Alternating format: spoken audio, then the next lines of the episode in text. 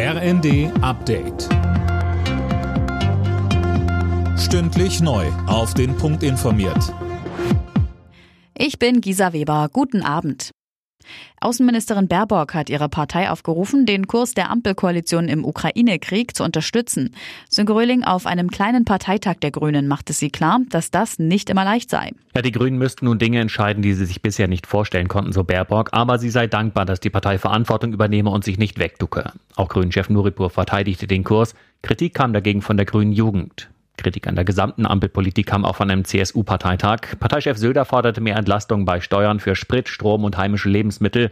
Außerdem beklagte er, dass die Ampelkoalition dem Führungsanspruch Deutschlands nicht gerecht werde. Deutschland mache gerade eine peinliche Figur, sagt er. CDU-Chef Friedrich Merz reist am Montag offenbar nach Kiew, das berichtet zumindest die Bild. Seit Beginn der russischen Invasion haben noch nicht viele deutsche Politiker die Ukraine besucht. Mitte April waren Grünen Politiker Hofreiter, die FDP-Abgeordnete Strack-Zimmermann und Roth von der SPD vor Ort. In Deutschland werden jetzt ukrainische Soldaten ausgebildet für die Bedienung von Haubitzen und Radarsystemen. Die Soldaten werden von Nationalgardisten aus den USA trainiert, die vor der russischen Invasion in der Ukraine stationiert waren.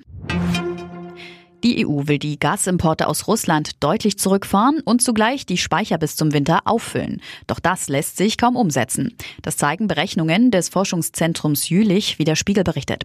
Demnach müsste die Industrie dafür wochenlang auf Gas verzichten. In der Fußball-Bundesliga hat der frisch gebackene Meister Bayern München in Mainz mit 1 zu 3 verloren.